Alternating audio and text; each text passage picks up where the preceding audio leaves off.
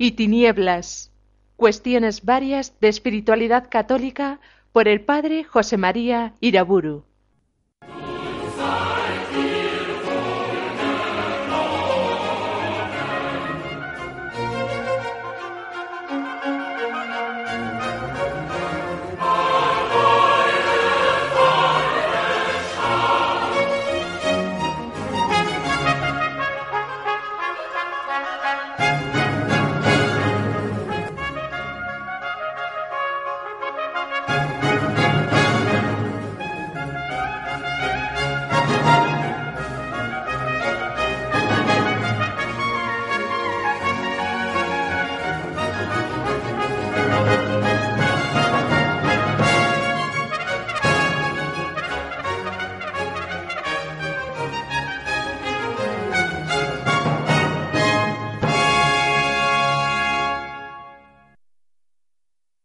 En el nombre del Padre, del Hijo y del Espíritu Santo. En la Edad Media se produjeron con cierta frecuencia movimientos laicos utópicos, grupos entusiastas que pretendían realizar comunitariamente la vida perfecta de los primeros cristianos, tal como aparece en los Hechos de los Apóstoles. Terciarios, penitentes, uniones gremiales, cofradías, hermandades y otras asociaciones laicales buscaron de verdad la perfección evangélica en formas más o menos comunitarias claramente distintas a las formas de vida tópicas de la sociedad de su tiempo. Ciertamente la inspiración principal de estas comunidades laicales eran las comunidades religiosas. Pareciera como si los laicos se dijeran los religiosos, diferenciándose del mundo secular, establecen unas formas de vida comunitaria plenamente evangélicas, donde hay espacio para la oración, la comunión de bienes, la atención a los pobres, las prácticas de misericordia, la vida litúrgica y sacramental. ¿Por qué nosotros, de modo semejante, sin dejar el mundo, no habremos de realizar, en modos propios de la vida laical, una vida personal, familiar y comunitaria que esté plenamente inspirada por el Evangelio de Cristo? Algunas veces estos movimientos derivaron en grupos sectarios, a veces incluso violentos, pero en no pocas ocasiones dieron lugar a comunidades laicales evangélicas dentro del mundo secular realmente valiosas.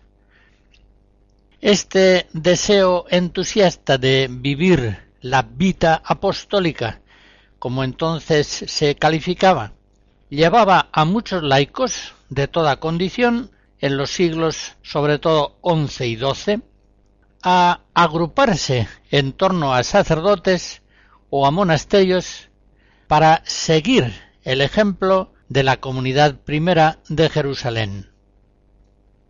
Voy a poner como ejemplo un grupo verdaderamente interesante, los humiliati, los humillados, que nacen en Italia, en la zona de la Lombardía, en el año 1175.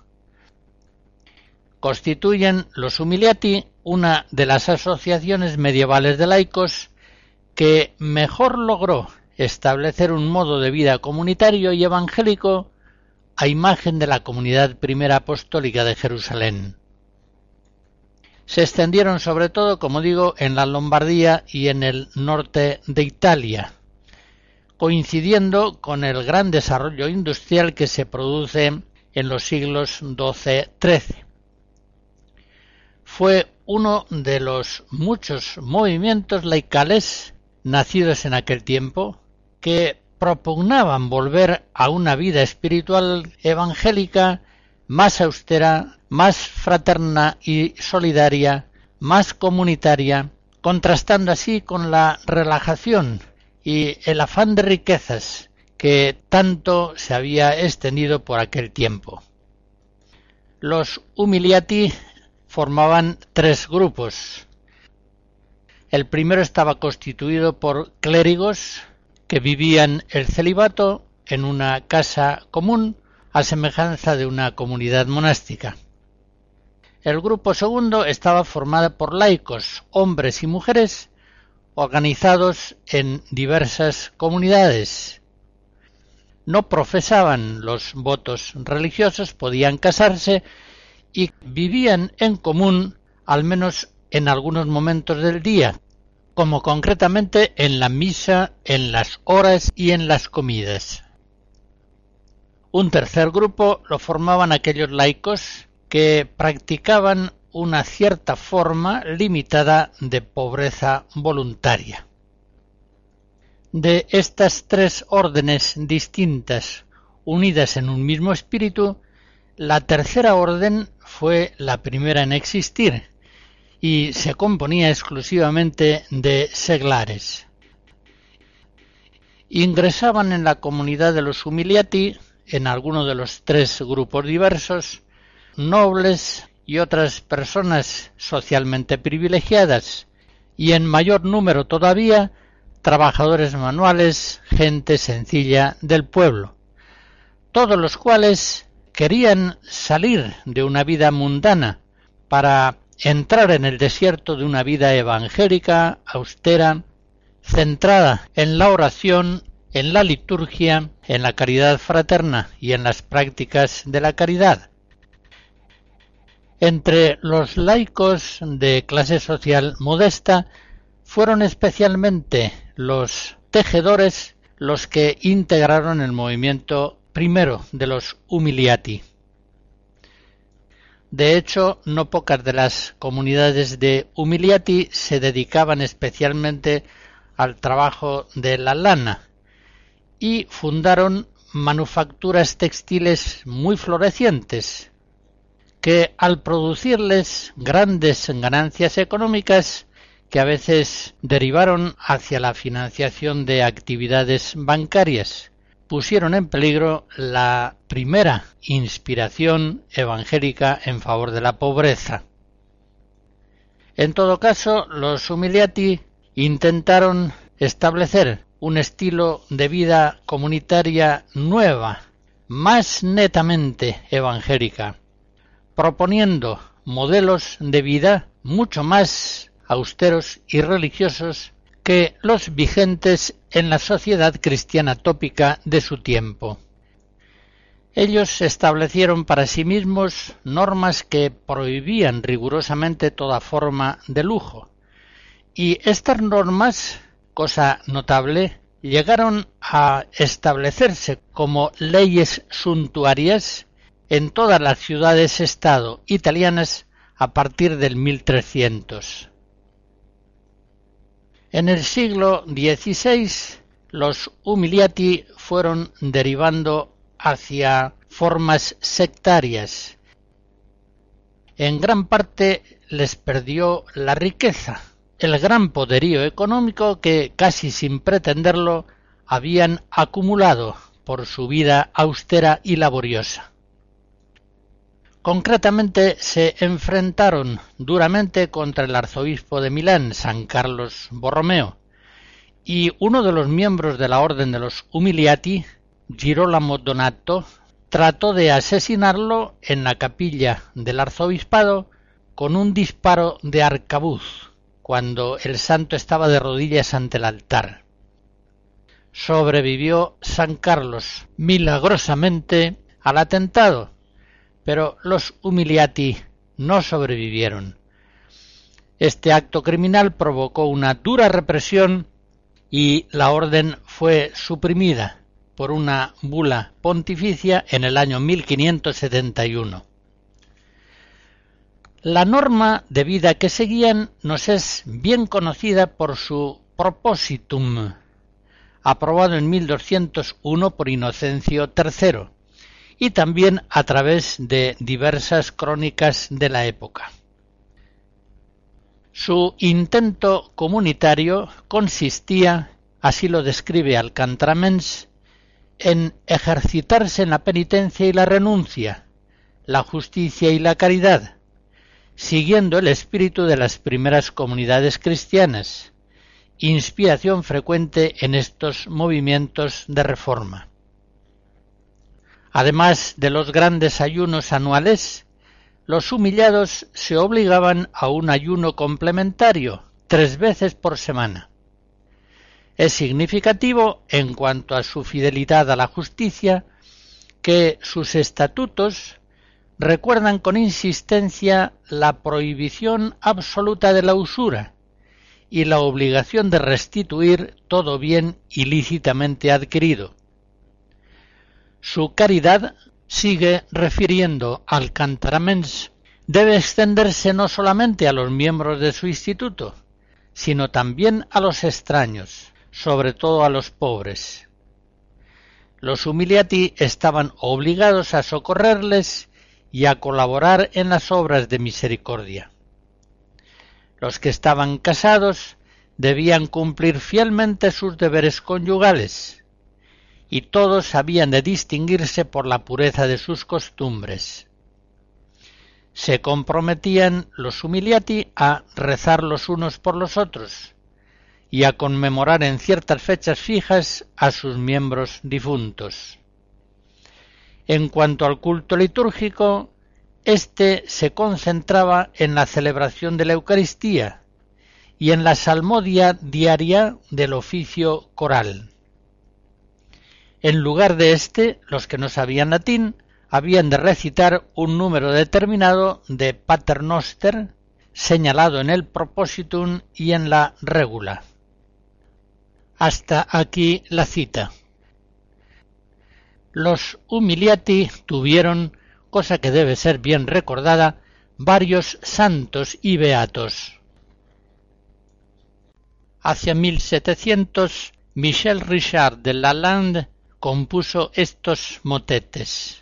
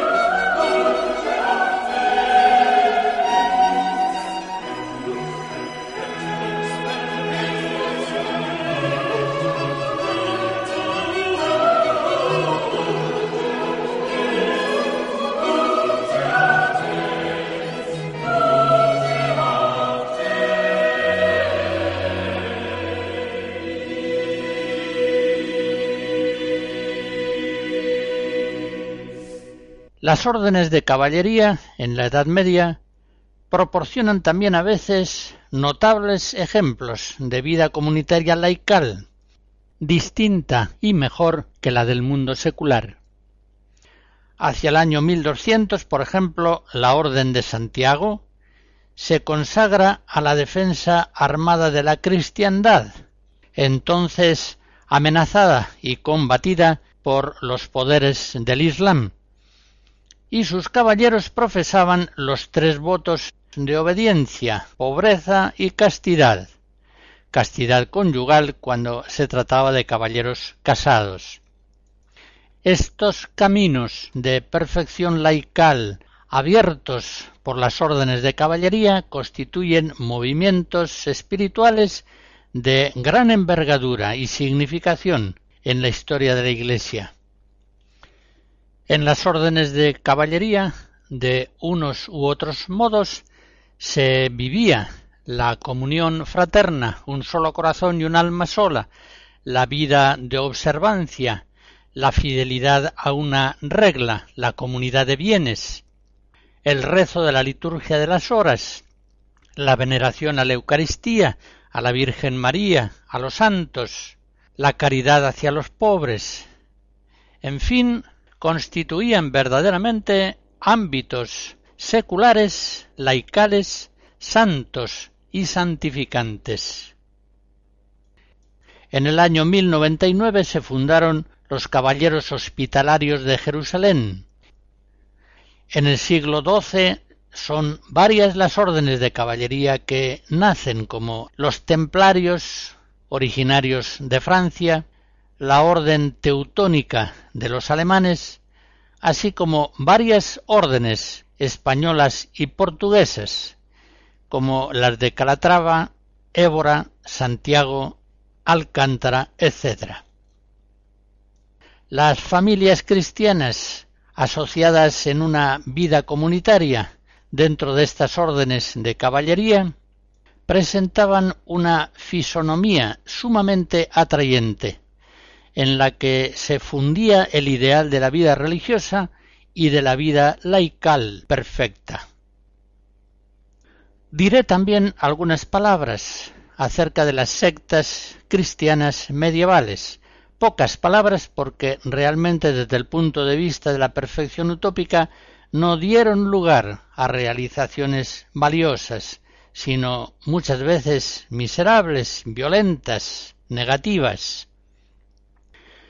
Ya He aludido anteriormente a la efervescencia de movimientos laicales entusiastas que surgen en la Edad Media, especialmente en torno al siglo XII. No pocos de estos movimientos tienen una inspiración milenarista. Quieren instaurar ya el reino de Dios en este mundo, realizando así aquel milenio misterioso anunciado en el Apocalipsis, capítulo 20. Estas sectas pretenden acabar con el imperio de los pecadores y, al menos en reducidas comunidades, establecer ya el reino evangélico de la justicia y la paz, de la santidad y la gracia, viviendo en comunidad de bienes, en pureza de costumbres, según el modelo de los primeros cristianos. Desde ese fondo medieval hasta nuestros días, con la marca del milenarismo o sin ella, se multiplica una serie interminable de sectas cristianas. Todas ellas intentan una vida comunitaria perfecta. Cátaros, valdenses, joaquinitas, hermanos moravos, patarinos, hermanos del libre espíritu, pobres de León, taboritas, anabaptistas, etc. Unos tratan de sacar adelante sus ideales por las buenas, en forma pacífica y aislada, pero otros intentan dar forma política a sus intentos utópicos y emplean para ello, como es inevitable, la violencia, Recordaré de esto último un par de ejemplos. Los taboritas de Bohemia, a comienzos del siglo XV, instauran, a su entender, el reino de Dios en Tabor. Dice una crónica, en Tabor no existe lo mío y lo tuyo. Toda posesión es común, y nadie debe poseer nada en propiedad todo el que posea algo propio comete pecado mortal. También con un radicalismo análogo, los anabaptistas, seguidores de Thomas Münzer, tienen también las ideas muy claras. Dicen así, Cristo dará a los anabaptistas la espada y la ocasión para castigar todos los pecados y suprimir todos los gobiernos para colectivizar toda la propiedad. Y así lo intentaron en 1534, bajo un terror indescriptible, se instaura por fin en Münster la Nueva Jerusalén, a imagen de la primera comunidad apostólica de Jerusalén. Con la comunidad de bienes se instaura también la poligamia. Uno de sus líderes, Bockelson, llegó a tener quince esposas. Y en sus crónicas se dice que Dios, a quien sea dadas gracias y alabanzas eternas, ha restaurado la comunidad entre nosotros, tal como existió en un principio y como conviene a los santos de Dios. Un solo corazón y una sola mente.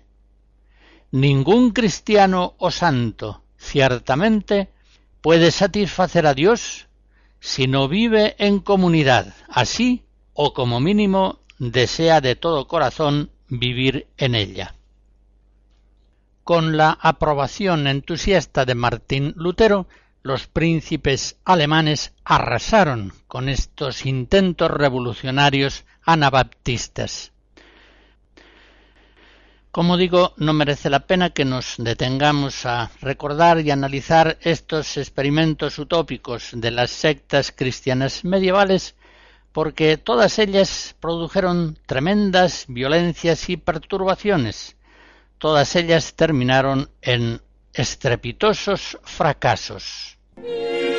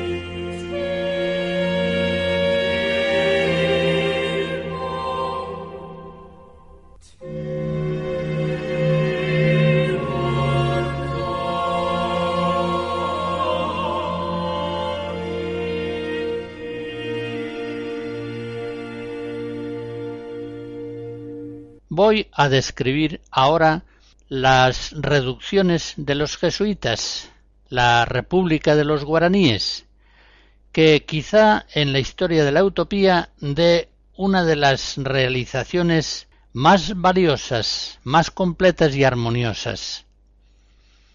Para evangelizar y civilizar a los indios de América, cuando éstos todavía vivían dispersos, normalmente en forma nómada, lo primero de todo era reducirlos a una vida más comunitaria y estable. De ahí viene la palabra reducciones. En la zona norte de La Plata, el iniciador del método reduccional fue el franciscano Luis de Bolaños, que en 1580 fundó la misión de los Altos al norte de Asunción. Pero fueron los jesuitas los que entre 1610 y 1768, es decir, aproximadamente a lo largo de un siglo y medio, llevaron a su forma más perfecta las reducciones entre los indios guaycurús, guairás y sobre todo entre los guaraníes, fundando unas cuarenta reducciones en el territorio que hoy más o menos ocupa Paraguay.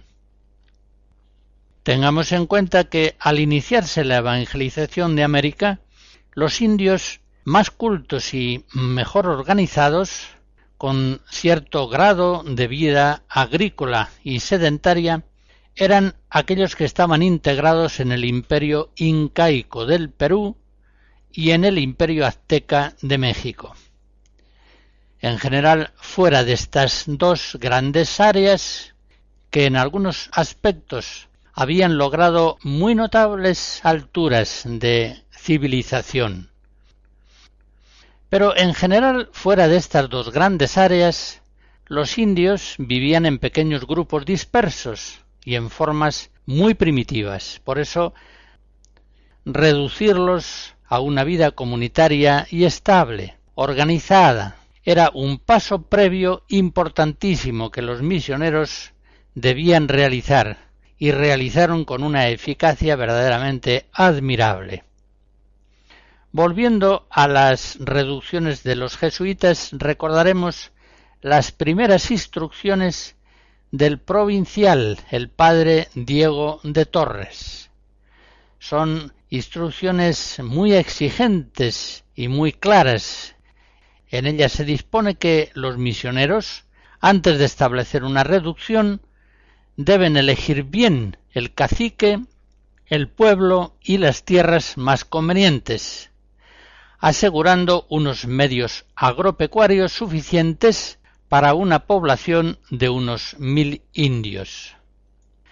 En esas instrucciones del padre Torres se establece que, con todo valor, prudencia y cuidado posible, se procure que los españoles no entren en el pueblo, y si entraren, que no hagan agravio a los indios, y en todo los defiendan como verdaderos padres y protectores.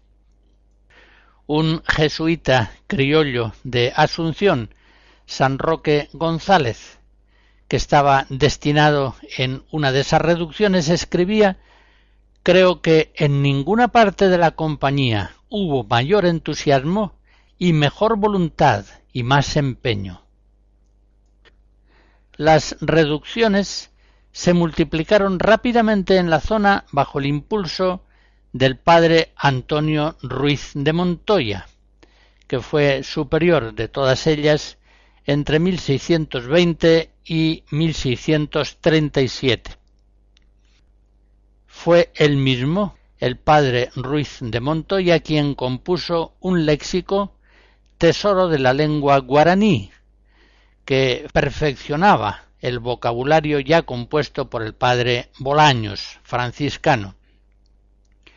Los misioneros hablaban siempre la lengua indígena en las reducciones.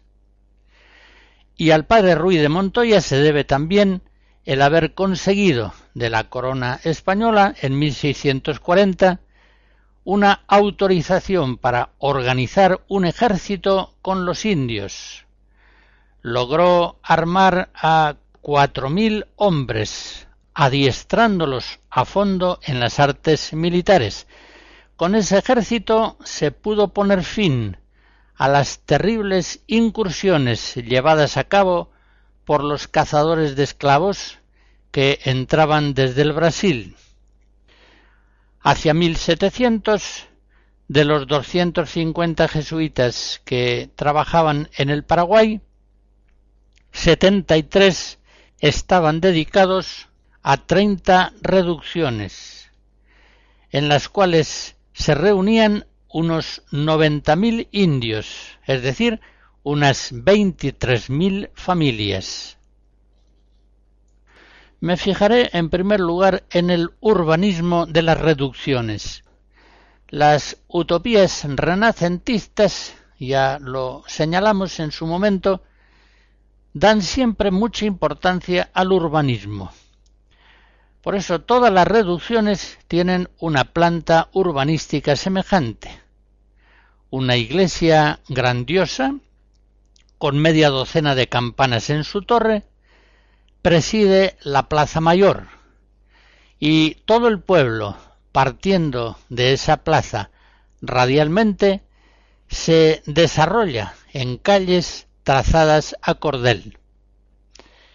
En la plaza están también los edificios comunes principales, ayuntamiento, talleres, almacenes, hospital, casa para las viudas y también la casa de los padres, que tiene detrás un valioso jardín botánico. Manzanas de seis o siete casas de indios quedan unidas por pórticos que protegen tanto del sol como de la lluvia. Los visitantes que llegaban a las reducciones, después de días de camino por lugares muy agrestes y selváticos, quedaban asombrados al ver aquellas poblaciones y sobre todo al contemplar iglesias que parecían catedrales, como las iglesias de las reducciones del Corpus o de Santa Rosa.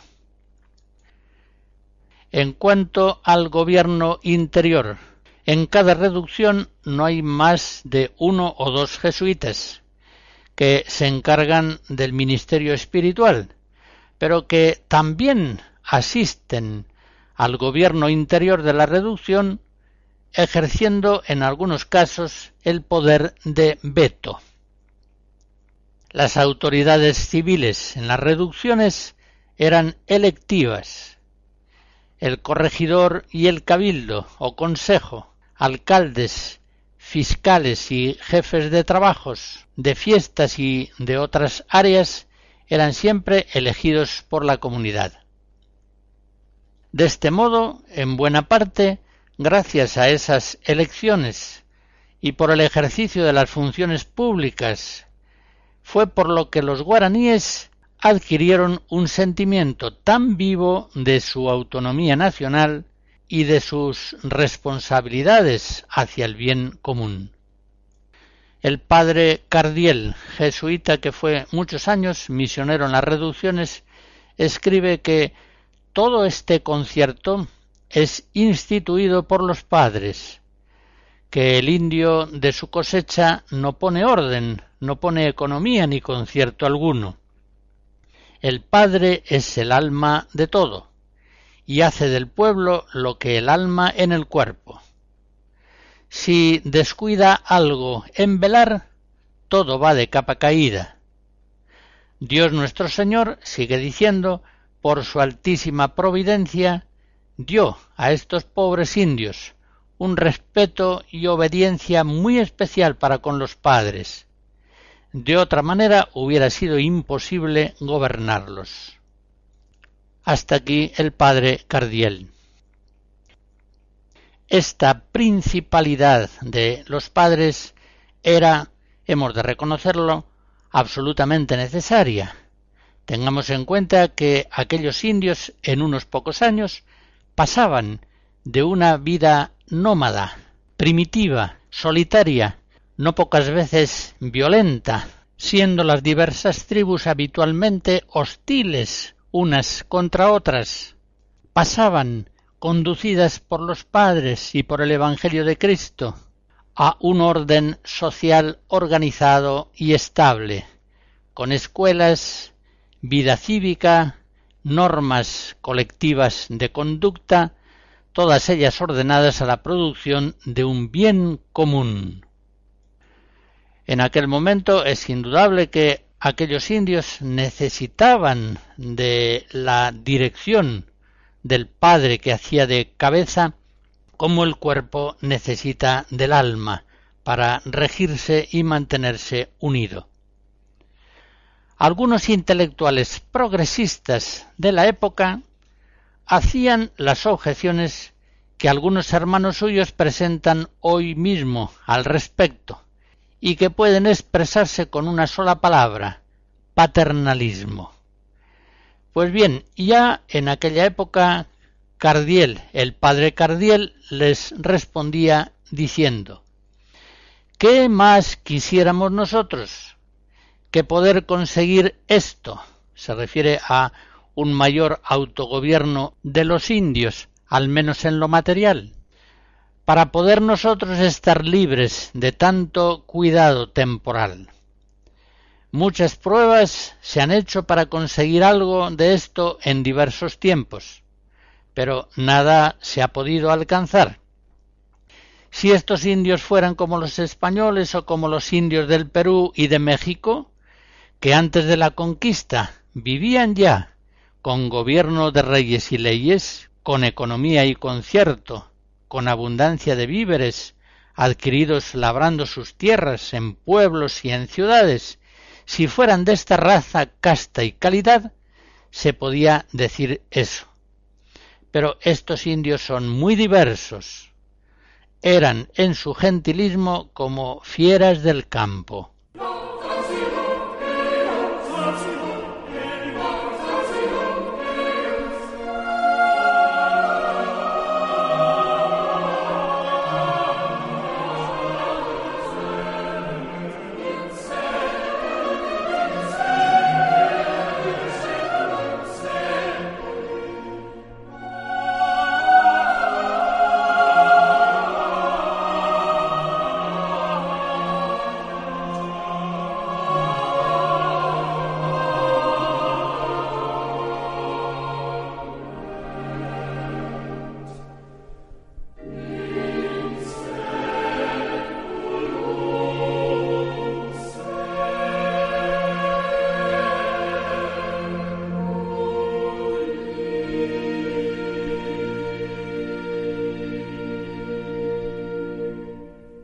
Fijémonos en la vida económica de las reducciones.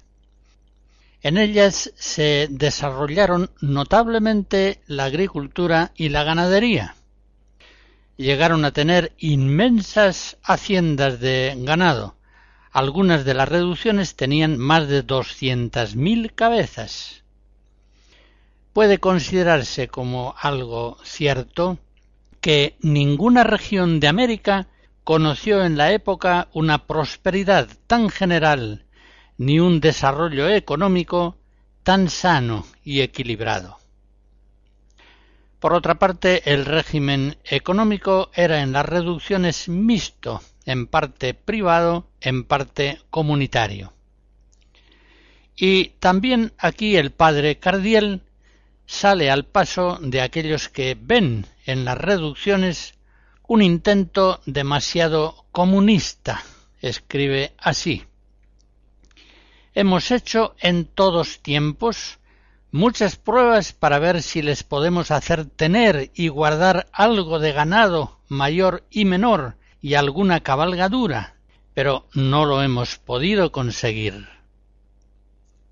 Sencillamente el régimen económico de las reducciones se ajustaba en buena medida a las exigencias tradicionales de aquellos pueblos indígenas.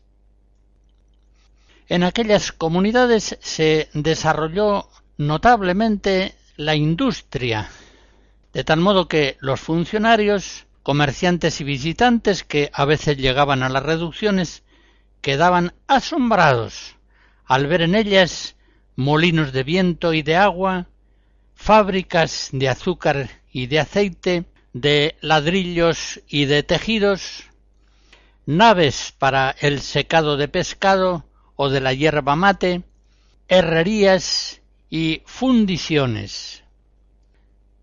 Es muy notable que órganos, relojes y toda suerte de instrumentos musicales llegaron a fabricarse en las reducciones.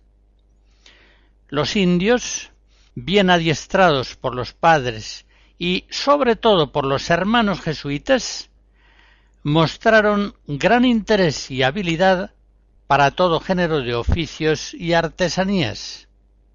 Así llegó a formarse la única nación industrializada de América del Sur. Algún historiador ha hecho notar que ochenta años antes que en Buenos Aires ya se habían construido en las reducciones las primeras imprentas. En ellas se produjeron muchos textos y catecismos en guaraní, y también se imprimieron allí los mapas geográficos de América más exactos de la época. Por lo que se refiere a la música, los indios de América, con sus pobres, primitivos instrumentos musicales, no habían descubierto apenas todavía las maravillas del mundo de la música. La polifonía coral, en la que muy pronto fueron diestros, el sonido del violín o de la flauta, las selvas sonoras del órgano, constituían para ellos una revelación fascinante.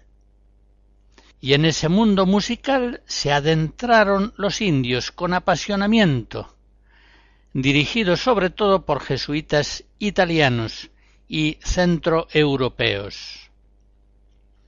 En 1729, el padre Matías Strobel escribía a un jesuita de Viena se creería que estos músicos han venido a la India de alguna de las mejores ciudades de Europa. Y algo semejante escribe el padre Cardiel, ya exiliado en Italia por los ministros masónicos de la corona española, cuando evocaba el canto de las misas diarias y de las fiestas. Este antiguo misionero escribe con lágrimas de emoción. Al empezar la misa tocan instrumentos de boca y a veces de cuerda. En el laudate comienzan los tenores y los demás músicos grandes con los clarinetes y chirimías, instando a los niños tiples, laudate pueri, laudate nomen domini. No se maravillen si va mojado de lágrimas este papel. Cantan con tal armonía, majestad y devoción que enternecen el corazón más duro. Así fue realmente. Un verdadero ministerio de ocios y juegos fomentaba en las reducciones la actividad de artistas y músicos, organizaba danzas, paradas militares, procesiones, sesiones de teatro, cantos para mientras iban al trabajo, en fin, se ponía todo el empeño en alcanzar una vida comunitaria buena, bella y armoniosa. Y ese intento se lograba con la gracia de Dios.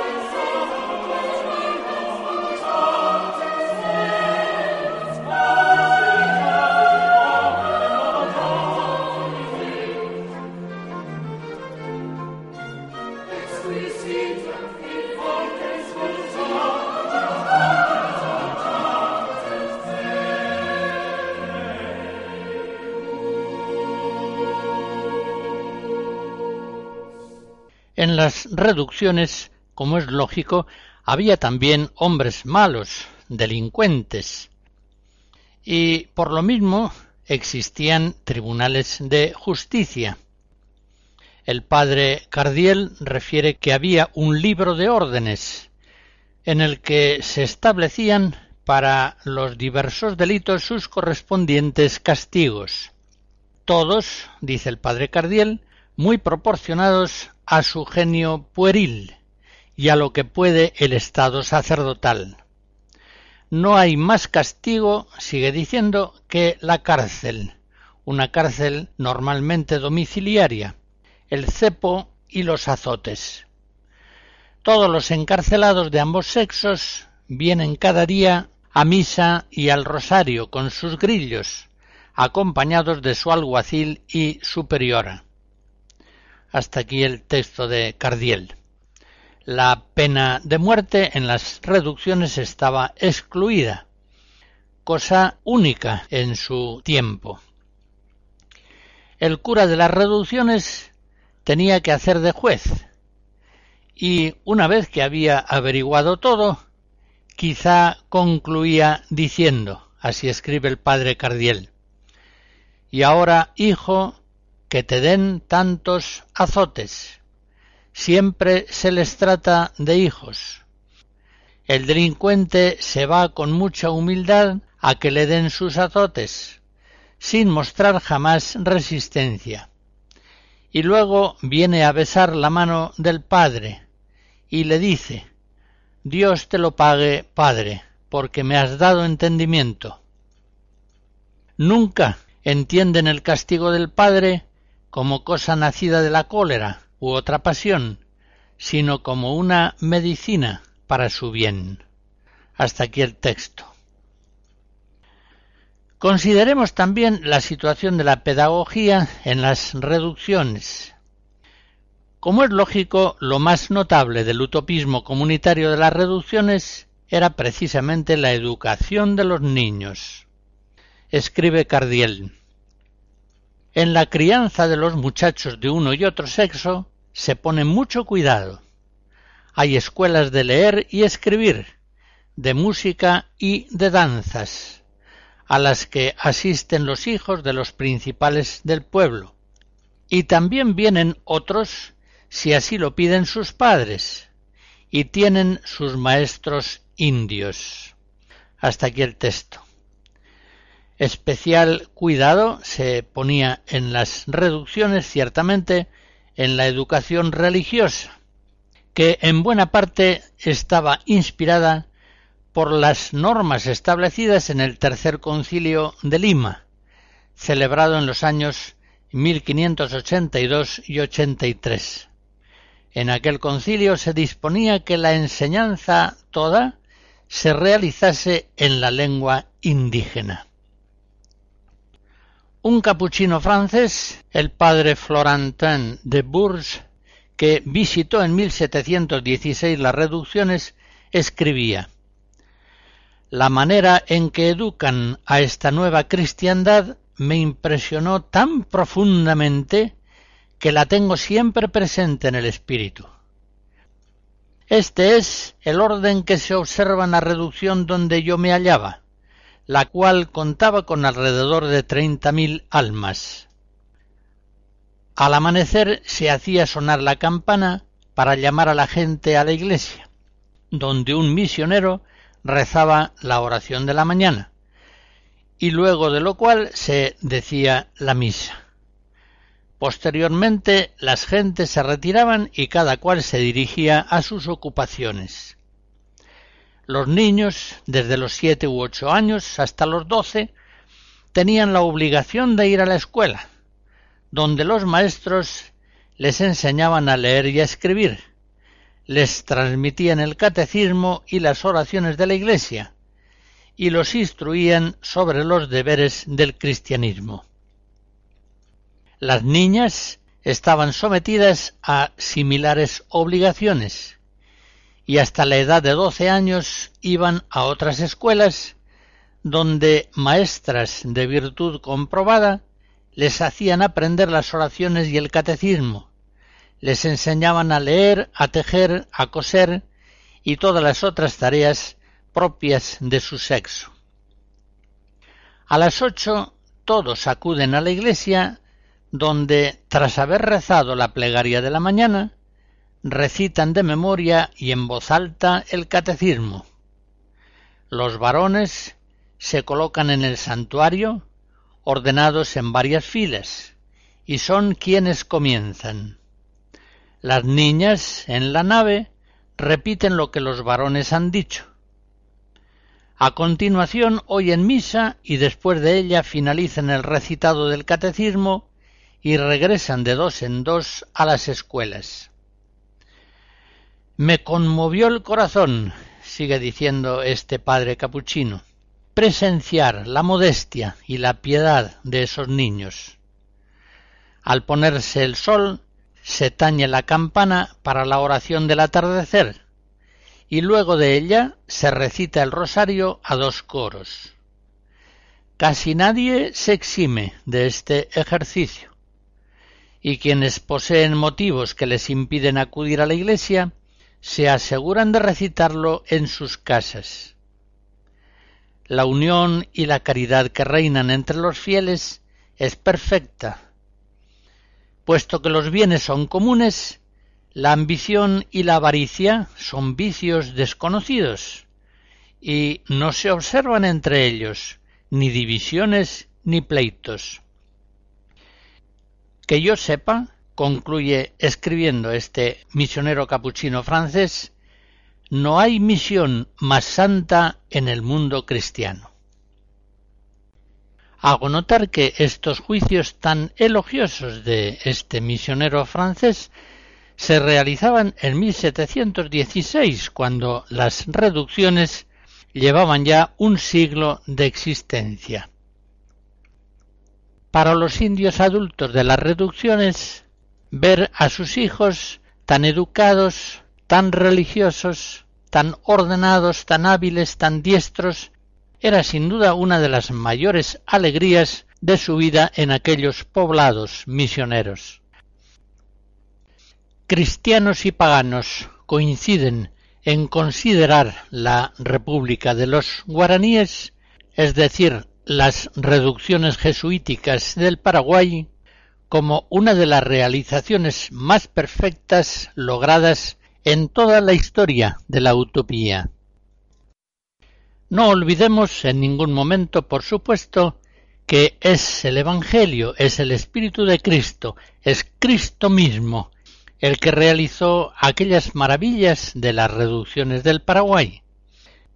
Es el Espíritu Santo, el Espíritu de Jesús, el único que verdaderamente tiene capacidad para renovar la faz de la tierra.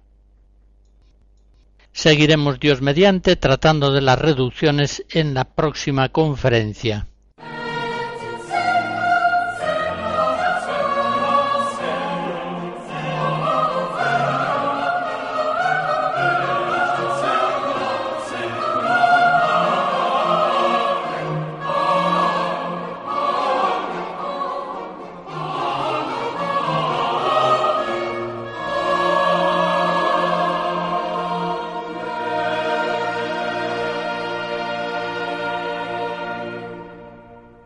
La bendición de Dios Todopoderoso, Padre, Hijo y Espíritu Santo, descienda sobre ustedes y les guarde siempre. Amén.